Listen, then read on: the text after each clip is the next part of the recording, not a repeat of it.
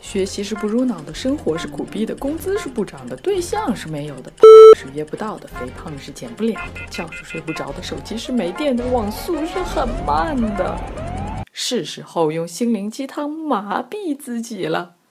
哎，不对，是用心灵鸡血。用真善美的心理知识 PK 假大空的心灵鸡汤，让你在苦逼的生活中继续苦逼，但是清醒。我是有心人的小友，用心理学给你的鸡汤加点血。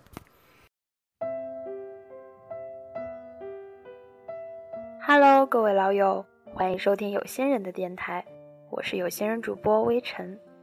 今天呢，要和大家分享的文章是恋爱关系。三岁就定终生了吗？作者柯涵，他也被人称为是恋爱大王，现在在英国就读心理学博士。情路坎坷是你爹妈的错？我的一个女朋友前不久向我推荐一本书，名字叫做《爱的太多的女人》，听说全球卖了三百多万册。这本书就认为，那些总是为爱情遍体鳞伤的姑娘。你这么难受，都是因为你爱的太多。该书作者就深挖这种惯性情伤的根源。你老在感情里受伤，不能克制自己爱的太多，是因为你有破碎的家庭、失职的爹娘，你缺爱、缺乏安全感，你缺乏关怀，你没有学到正确的伴侣关系，你的早期经历导致了你现在所有的问题。童年的母子关系真的对恋爱关系有那么大的影响吗？那么，是可以将我们恋爱中的所有问题都简单的归因于父母与子女童年的关系问题呢？发展心理学中确实有一路理论认为，早期经历中啊，我们与养育者通常是我们的爸爸妈妈形成的依恋模式，就会影响我们的一生。特别是日后的伴侣关系，这一假设最早由鲍尔贝提出，他是依恋理论的创立者，英国心理学家，依恋在于六十多年前提出。而在研究早期经历和亲密关系的领域上啊，依恋理论是目前为止最常用的理论系统之一。经典的依恋理论啊，我们耳熟能详。从母婴关系中可以观察到，婴儿有三种依恋类型：一、安全依恋型。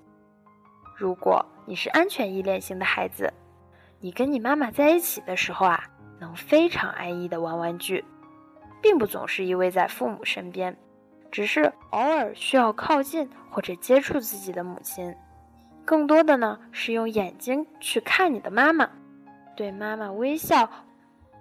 如果妈妈离开了一会儿又回来了，你呢，还是能很坦率、亲昵的对待你的妈妈的。第二，焦虑回避型。如果你是焦虑回避型的孩子，你会对你的妈妈没有太大的依赖，你觉得她在不在场都无所谓，该干嘛干嘛。第三种，焦虑抵抗型。如果你是焦虑抵抗型的孩子，你对妈妈是很矛盾的。你一方面想让你的妈妈关心你，但是你妈妈来抱你的时候，你就充满怨恨，可能觉得她为什么刚刚不理我，现在跑来抱我了呀？哼，我很生气。妈妈来抱你的时候，你就又哭又闹。那么大家觉得你是哪一种依恋类型呢？你认为哪一种依恋类型是比较积极的类型呢？我们通常都认为安全型依恋的婴儿呢。日后会有较强的适应能力，最容易保持精神健康，成长体验呢也会比较的快乐。其他两类当然就是各有各的不是了。这一煽情且简单明了的理论，当然就受到了普罗大众的欢迎。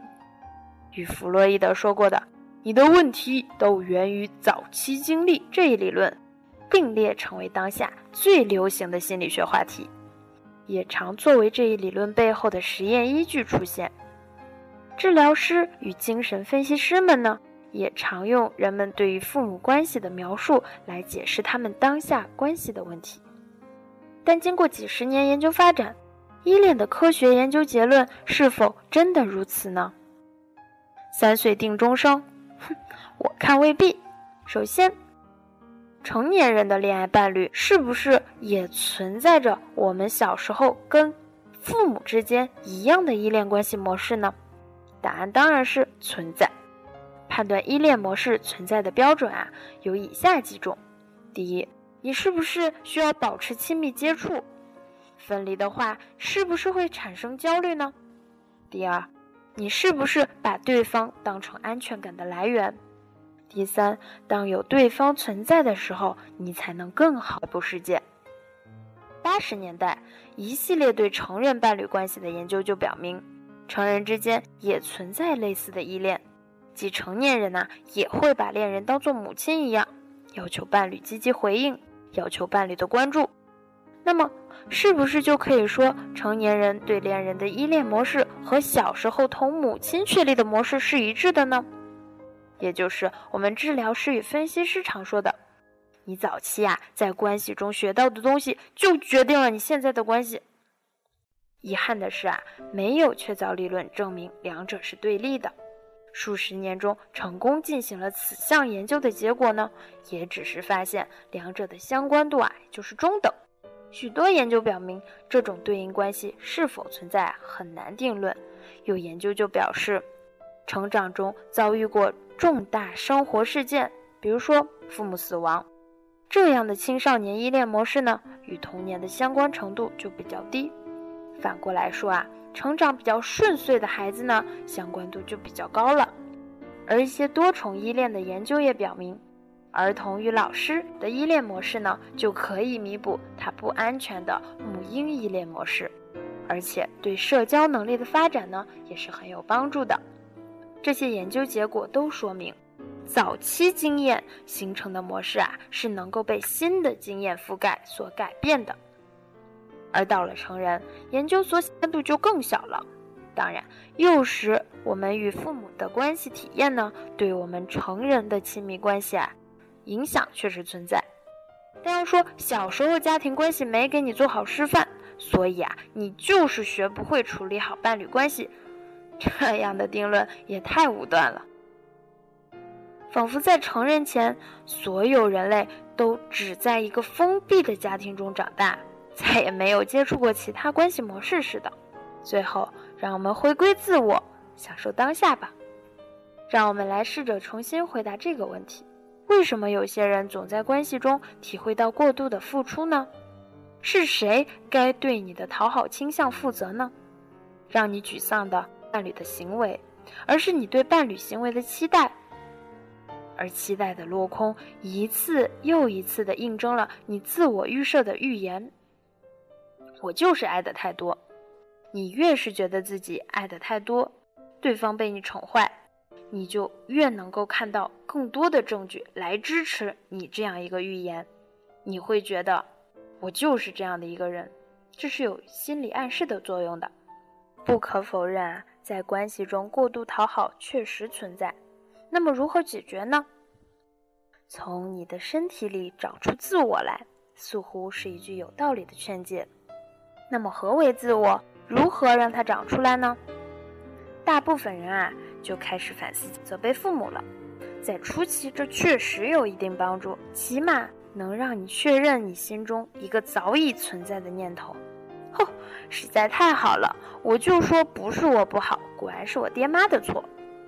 向外归因啊，确实能让你获得片刻轻松，但若想获得持续成长，你最终还是得试着从自己的出力量。何不先忘掉“我就是爱的太多”这个结论呢？